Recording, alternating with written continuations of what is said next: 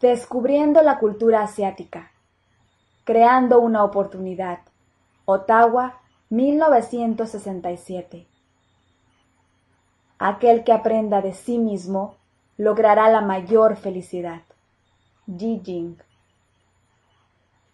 Cuando ingresé al servicio diplomático canadiense, no sabía que terminaría inmerso en las culturas de China y Japón.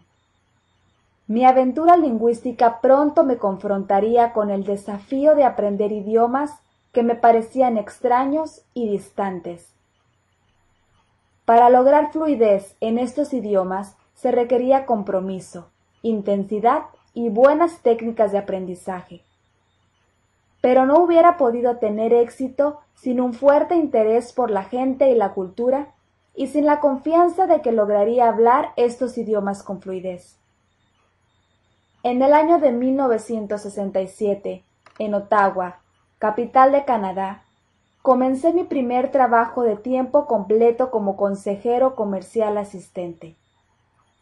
La mayor parte de nuestro grupo de jóvenes y entusiastas consejeros comerciales en periodo de capacitación imaginaba servir a su país en destinos interesantes en el exterior.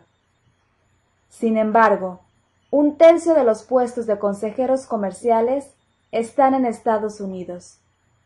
Todos querían evitar destinos como Cleveland o Buffalo.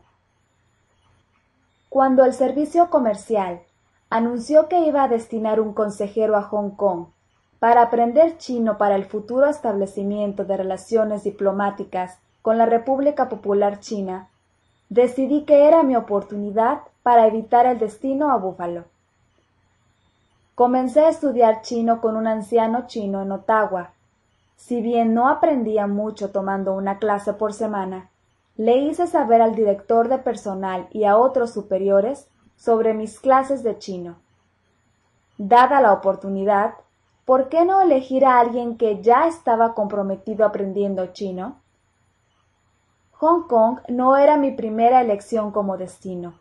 De hecho, estaba más interesado en ir a Río de Janeiro, Roma o Madrid, pero aún así Hong Kong sonaba exótico. Cuando finalmente me asignaron a Hong Kong, me sentí muy complacido. Obviamente, fui elegido porque ya estaba comprometido con el aprendizaje del idioma. El compromiso reporta beneficios de muchas maneras.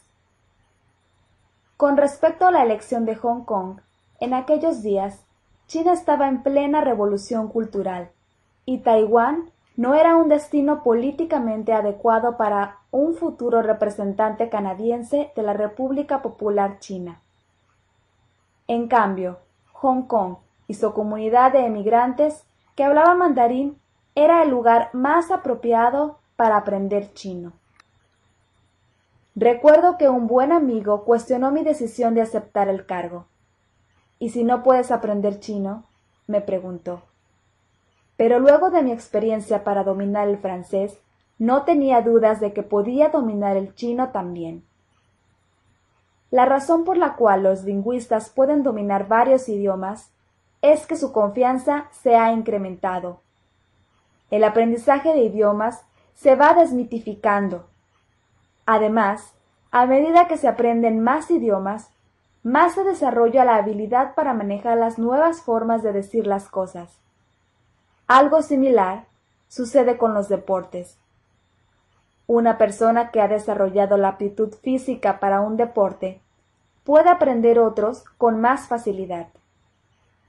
En Ottawa, mi amable profesor de chino me había aconsejado no fiarme del encanto de las atractivas muchachas de Hong Kong, pero no tomé en cuenta su consejo terminé conociendo a mi esposa, Carmen, en Hong Kong y después de más de treinta años continuamos felizmente casados, con dos hijos y cinco nietos.